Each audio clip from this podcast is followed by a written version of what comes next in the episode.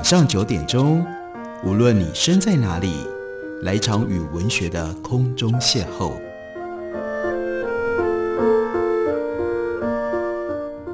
杨照谈书，邀您一同遨游文学世界，认识古今中外的经典之作。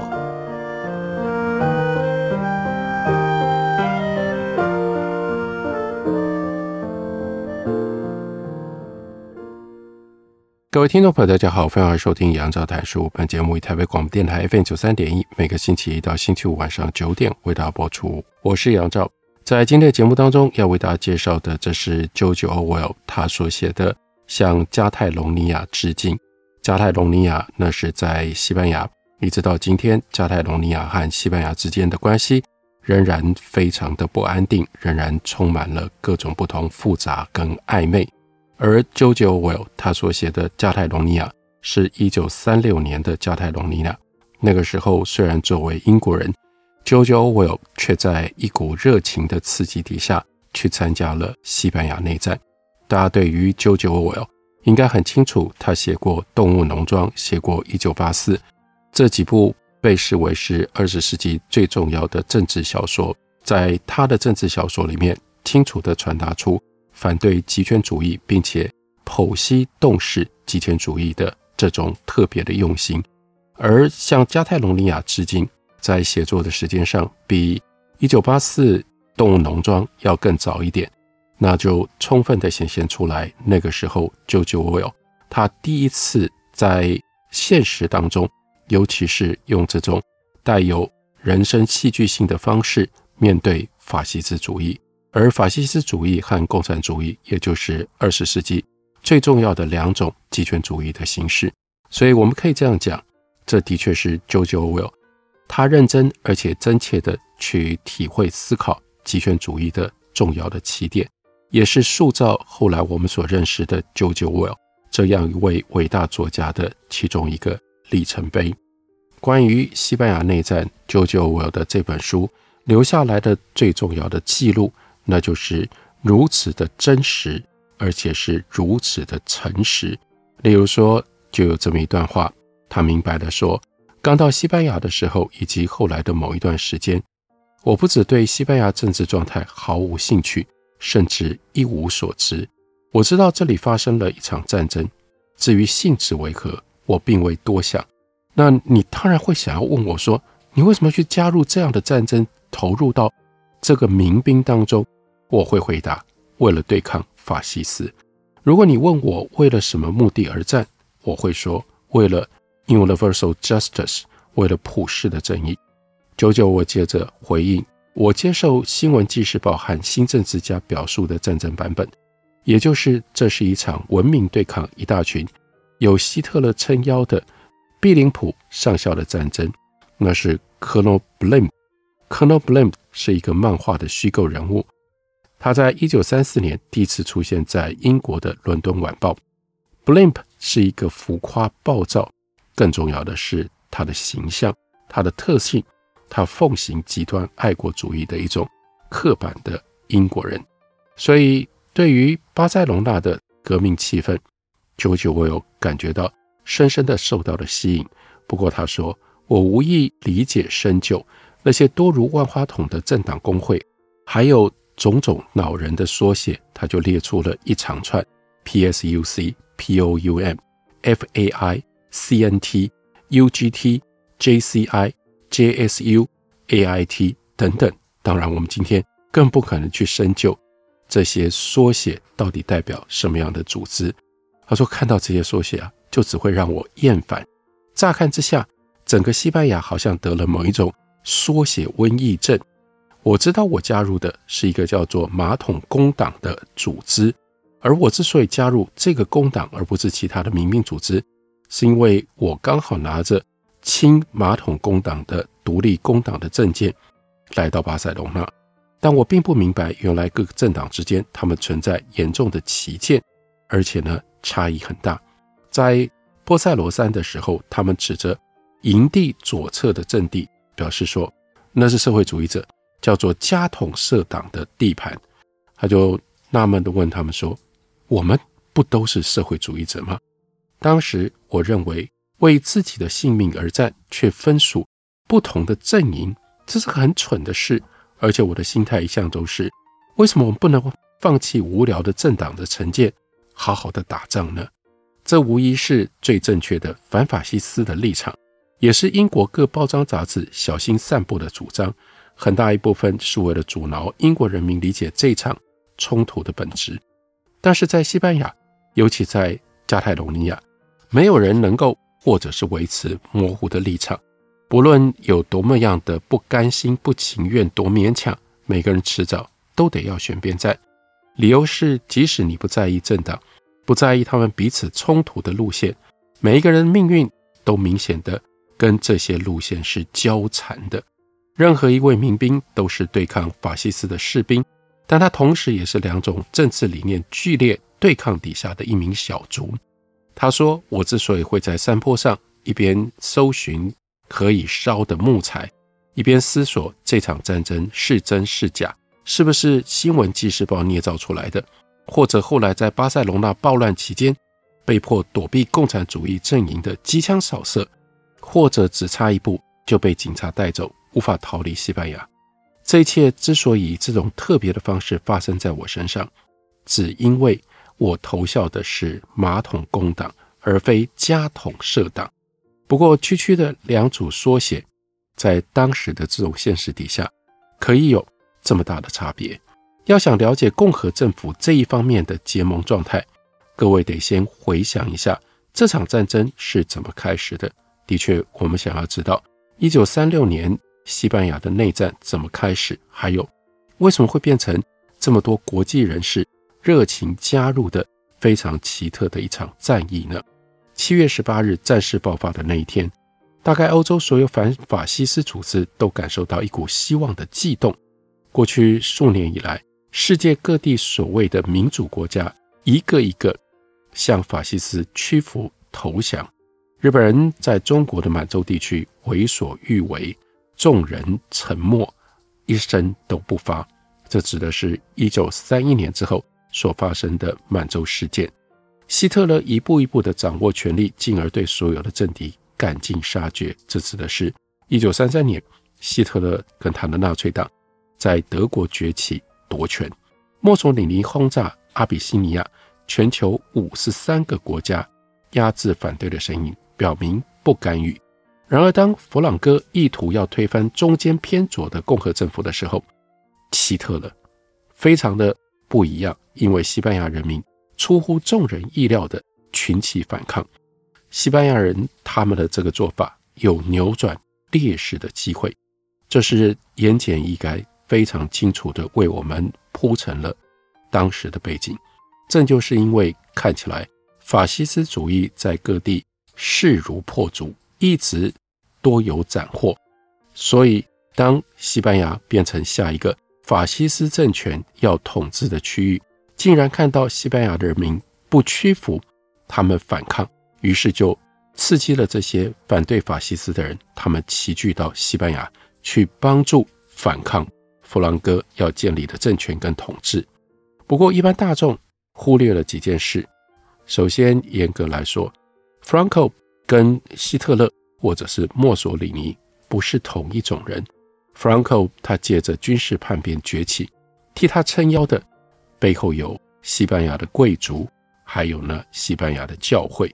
最重要的是，这场叛变最主要的企图，至少刚开始的时候，是为了要恢复封建制度，而不是为了要强行导入法西斯主义。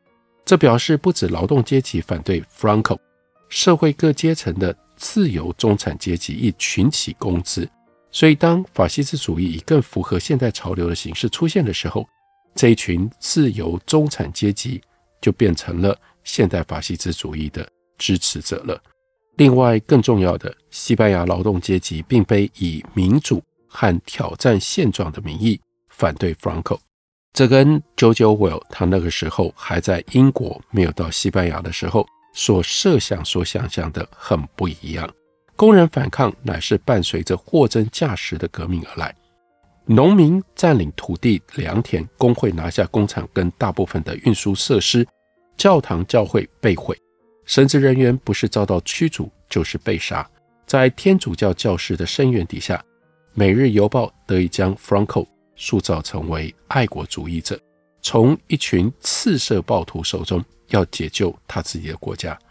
内战最初几个月，Franco 真正的对手是工会，其次。才是共和政府。叛变爆发了之后，各城镇工会成员即刻应战，先是号召大罢工，接着要求政府释出军械武器。如果劳动阶级当时并未自发采取行动或各自独立行动，可以想见，Franco 不可能遭遇任何的抵抗。当然，我们无法百分之百确定结果会是如此，但至少我们有理由这样想。另外一方面，Franco 叛变这件事情早就有迹可循，但是共和政府却无意或不甚积极地阻止。叛变发生了之后，共和政府的态度软弱迟疑，以至于西班牙真的是历史上的记录，在一天当中换了三任的总理。不止如此，共和政府原本当下就能够借武装工人挽回劣势，但这一步棋，他们却下得不甘不愿，而且还是因为压不住群众暴力鼓噪，才不得不为之。所以在这种状况底下，我们可以体会理解：第一，西班牙内战的背后跟西班牙当时的情势缠卷在一起，极度的复杂；第二，这场战争不是那么容易，有着是非黑白。因而涉入到这场战争，就使得 George Orwell 对于什么是政治、什么是革命，产生了更深刻的一些思考。我们休息一会儿，等我回来继续聊。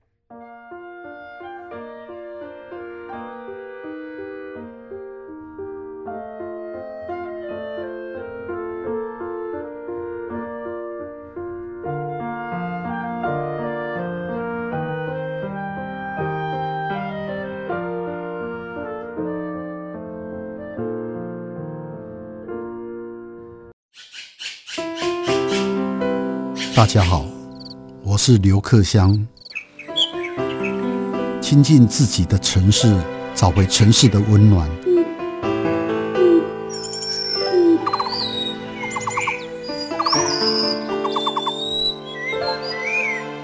听见台北的声音，就在台北广播电台，FM 九三点一，AM 一一三四。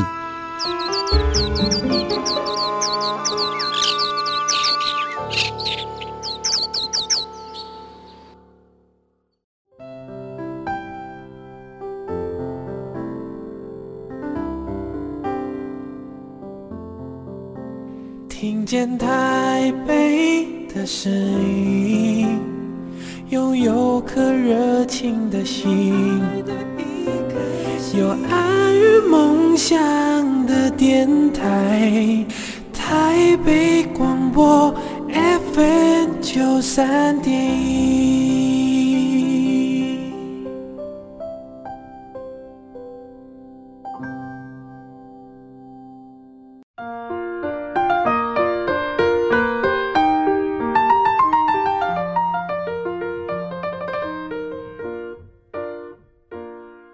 感谢你继续收听《杨照泰书》。本节目以台北广播电台 FM 九三点一，每个星期一到星期五晚上九点为大家播出到九点半。今天为大家介绍的，这是 George Orwell，英国文坛上面非常重要的大作家。他在早期所写的一部作品，书名是《Homage to Catalonia》。那这本书的中文翻译本刚刚由猫头鹰出版公司出版。这本书是 George Orwell。他参与西班牙内战当中的真实的记录，在西班牙内战当中，George Orwell 有非常多的观察，以及有非常细腻、非常复杂的体会。我们来看其中的这一段，他描述天气越来越热，就连夜晚也变得温暖了。护墙前那棵弹痕累累的樱桃树冒出了重重的果实，进河里泡澡也不再天人交战。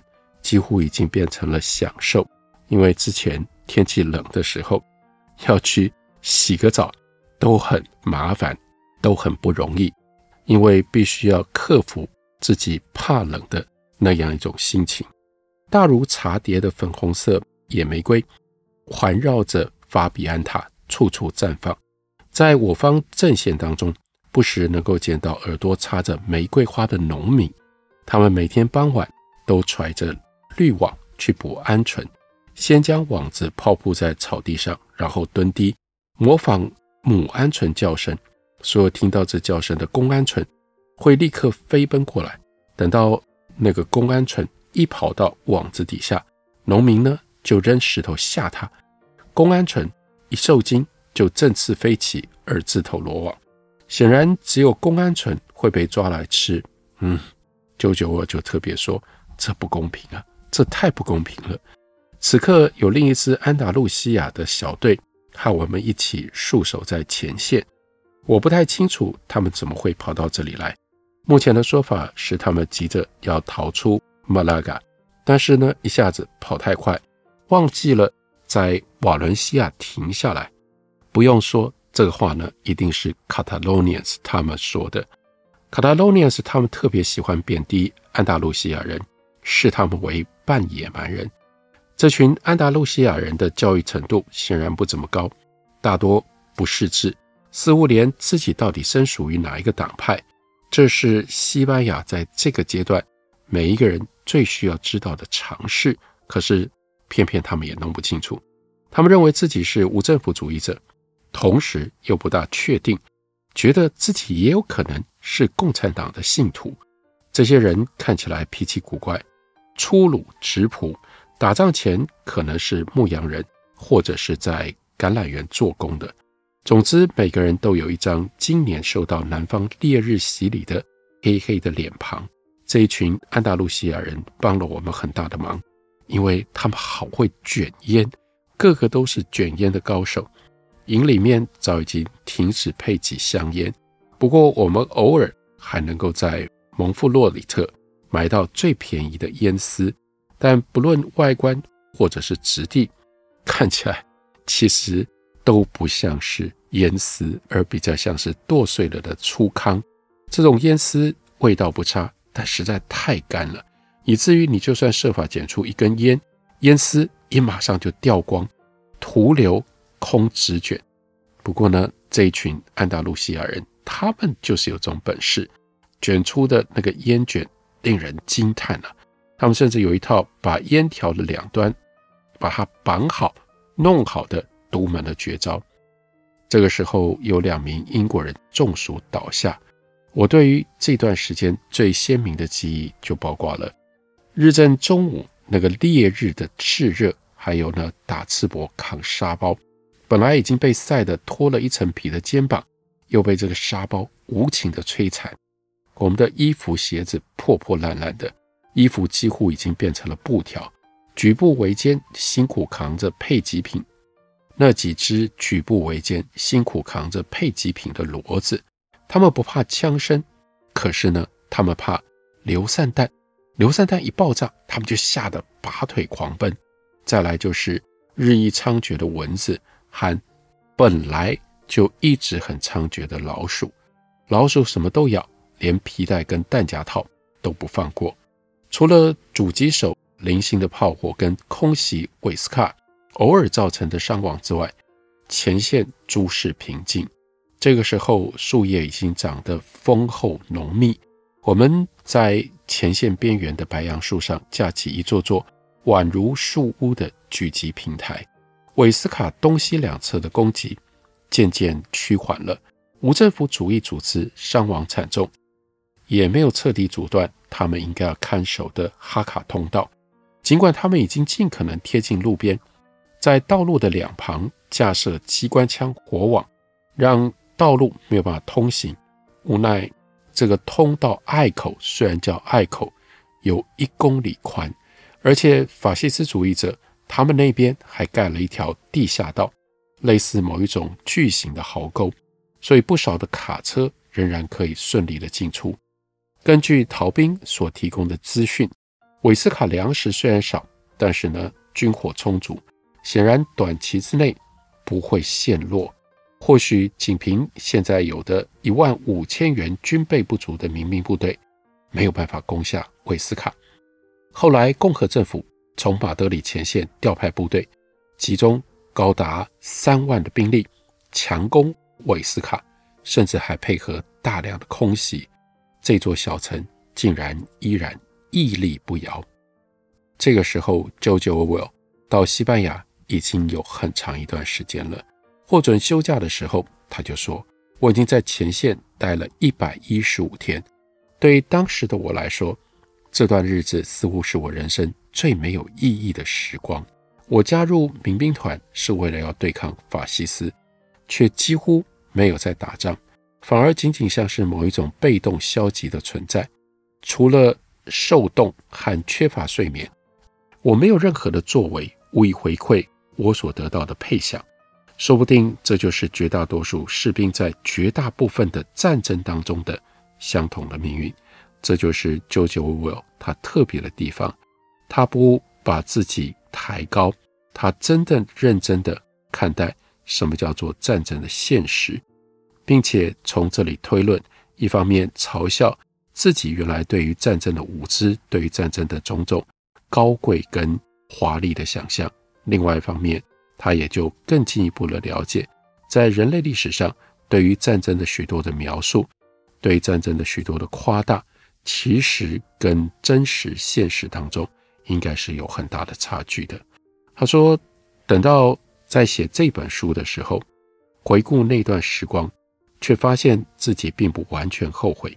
当然，我的确希望自己能够更实际的为西班牙政府效力，但是从个人观点。从我个人生涯发展来看，待在前线的那三四个月，其实比我原来以为的要有意义的多了。这段日子形塑了我人生当中的某一种空白时期，和我曾经有过或未来可能遭遇的人生经验截然不同。这段日子教我许多，我只能以这种方式学会的东西。什么样的教训呢？其中最基本也最重要的，那就是。这段时间当中，我与世隔绝，身边是一群粗略来说可以称为革命人士的家伙。我们身在前线，几乎完全接触不到外面的世界，就连巴塞罗那的现况也只有概略的模糊印象。这种情况必须要归咎于民兵系统的特殊性，而亚拉冈前线一直要到一九三七年六月才彻底改变。工人组成的民兵团体原则上都来自于工会，而且各个工会成员的政治立场大都相同，因此民兵团很容易就把国内最具有革命意识的老百姓全都聚集在一起。而我或多或少算是一个意外吧，碰巧加入了全西欧唯一一个相较于其他政治对立者更不信任资本主义、更具有政治共识的团体。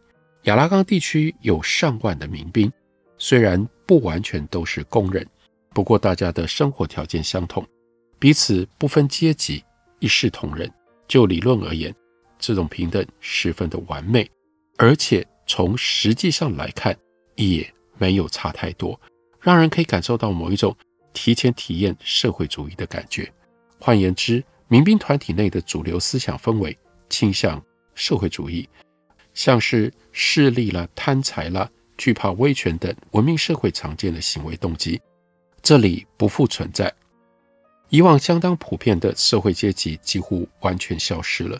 这在金钱色彩浓厚的英国根本无法想象。除了农民跟民兵，人跟人之间没有任何身份上的区别，没有主仆的分别，任何人不为任何其他人所拥有。不用说，这种状态不可能永远存在。顶多只是这一场全球参与的大型游戏当中某一种暂时而且局部的状态。不过，这种状态仍然维持了好一段时间，甚至足以对体验过的人造成影响。不论当时有多少的怨言，事后无不恍然大悟，理解自己曾经接触过如此奇特又宝贵的事物，比起其他总是漠不关心或者是愤世嫉俗的社团。心怀希望，对我们来说更普遍而且更正常的期盼。同志这两个字代表的是切切实实的同志情谊，不像在其他国家只是空话。这其实是一个非常美好的情境。久久回想，这是很难得的体验。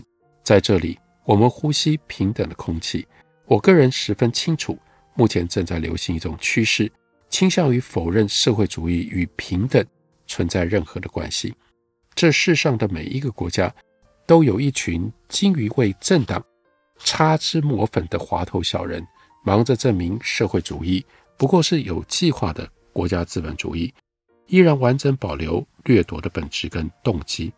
但幸运的是，他在西班牙内战当中，眼前他的现实的体会，他知道有一个社会主义的另外真实的版本。这个真实的版本吸引了凡夫俗子，让大家愿意为社会主义抛头颅、洒热血。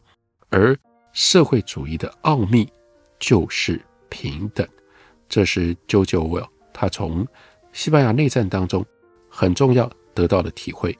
用这样坦白而且充满深情的文字记录下来，表达告诉我们，让我们也能够感同身受。感谢您的收听，我们明天同一时间再会。